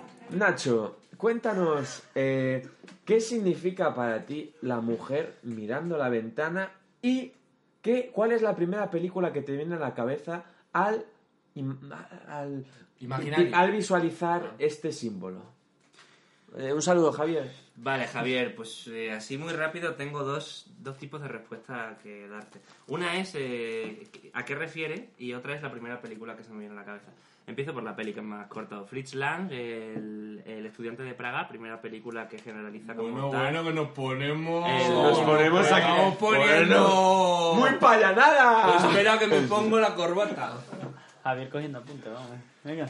Nada, eh, inicia el expresionismo, Fritz Lang, el señor Fritz Lang como el estudiante de Praga. Yo Esa es Fritz Lang la solo, primera solo me he visto Metrópolis. Expresionismo con X, ¿verdad? Continúa. Profesor. Pues nada, eso, que a mí me, me- la primera imagen que se me viene es de, de esa peli, de la chica mirando a la ventana, eh, viendo el horror que ha quedado después de la Segunda Guerra Mundial en su país, ¿no? Que un poco de eso va el expresionismo. Que, bueno, en fin, eso por un lado. Y por otro lado, Javier, ¿qué me refiere a mí la mujer en la ventana? Bien, pues te soy sincero, a mí me parece que es eh, una, de una manera muy sutil, es una referencia a la masturbación femenina. ¿Por qué? Porque de alguna manera cuando, cuando una mujer eh, salta ese tabú, que a día de hoy no entiendo por qué tenemos ese tabú, ¿de acuerdo? A mí la masturbación femenina me parece uno de los temas más interesantes. Otro programa sería A mí me encanta. Sí. la masturbación femenina, pero bueno, eso aparte. Ajá. ¿Por qué? Porque ella está mirando la realidad a través de qué? De un espejo, que es el escudo que ella se pone para que la sociedad no sepa que realmente es humana como todo el mundo. Ahí lo dejo, chicos. Buenas noches. ¿Puedes repetir, por favor? No, tío, no me ha salido de... Espera, hay- bien. hay un postdata de, de Javier. Eh, quiere decir, si para ti la masturbación femenina Si por un casual. tiene que ver con el espejo, Christian ¿Ventana Bale, o espejo? Christian Ventana. Bale en American Psycho, entonces ¿qué es? Un Un gilipollas. pony. Contesta eso, Nacho. que Vale, a ver, o sea, eh, supongo que Javier se refiere con esta postdata, ¿no? Tan- Yo creo que se ha confundido, pero Bueno, le, creo que contesta- quería le decir igual. ¿eh? que, que- que para en cuál es la diferenciación entre ves al espejo del modo en el que lo hace Christian Bale en American Psycho y al modo en el que lo hace la actriz desconocida de Fritz Lang en Estudiante de Praga. Estudiante de Praga. A ver, pues la diferencia principal, Javier, es que en American Psycho Christian Bale se está mirando en espejo, como bien está leyendo Igor, traducido del ruso. Y pero es que en, en el estudiante de Praga es una chica mirando a través de la Una ventana. ventana. Claro, Una ventana y el otro es un espejo. Claro, a, a través de ella, ella no está ¡Javier! Mirando, ella no está mirando su reflejo, Javier, está mirando a la realidad a través, a través de, de un escudo. Es muy distinto. El- lo que hace Christian Bale en American Psycho es eh, masturbarse mentalmente mientras está follando a las dos prostitutas, ¿no? Besándose el bíceps y toda la movida. A ver, tenemos otro email. Vale, ¿para Enrique? Para... A ver, de... Ah, hostia puta. Fua, pues esta es jodida, ¿eh? ¿Sabéis francés? Sí. No. Bueno, Igor sabe ruso. Se Eh, parecen. vale, venga, no, voy a intentar. Vale, Enriqueto, te ha puesto aquí el tío. O sea, Eso es confianza, eso es alguien que te Joder, conoce. tal, ser. va, pues es de Boris. Si te va el- mal el reloj. Boris, Boris Bickel se llama el, el oyente. Bueno, la Y es pregunta, francés, ¿no? la, la pregunta es la siguiente, Enrique. Eh, ¿Qué carga sentimental tiene Mia Farrow en la primera etapa de cine de Woody Allen? Representa, para él representa la, la juventud y la, mm, la pureza. Pero según Woody Allen representa la revolución sexual de un adolescente que tira a la madurez. Entonces, bueno, yo un poco aquí, si puedes contestarle a Boris, Yo qué sé qué pregunta. Yo siempre la veo como muy cándida, ¿no? Como una tía que no, que no ha roto un plato nunca. Está tan, no ha tomado ni el sol, me refiero. Que es como... Que Pero le falta alberga vivir. diablo. Sí, bueno, pero eso es otro mundo diferente. Que hasta albergando el diablo es como demasiado poquita cosa, ¿no? Está por pasar todavía.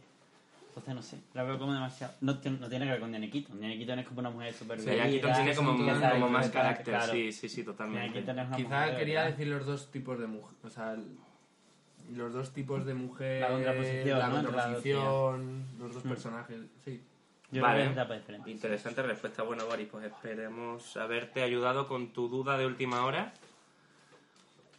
Y nada, eh, despedirnos de nuestro gracias. compañero Igor, ¿no? Igor, ¿te Sí, vas? Me tengo que ir ya, chavales. Tengo que irme a hacer... Joder, que no te vayas. el- el- no el te TFG vayas. Pero de- no sabemos de qué es. ¿sabes? Qué pena. El arte de las manos en el cine de Nicolás Winding Refn. Pues nada, gente, nos despedimos.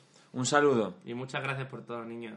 Eh, ha estado interesante este O sea, podcast. a, a ¿eh? vosotros, a los oyentes no, ¿vale? O También, sea, también. Gracias a vosotros, Claro. ¿no? Si no fuera por nosotros, nosotros no estamos aquí. También tiraos en el sofá, Claro. nosotros aquí Hoy currando. televisión española, eh. Muchas gracias por vosotros. Gracias. aquí. Gracias a vosotros. Gracias a la Os Rosa. queremos. Os queremos.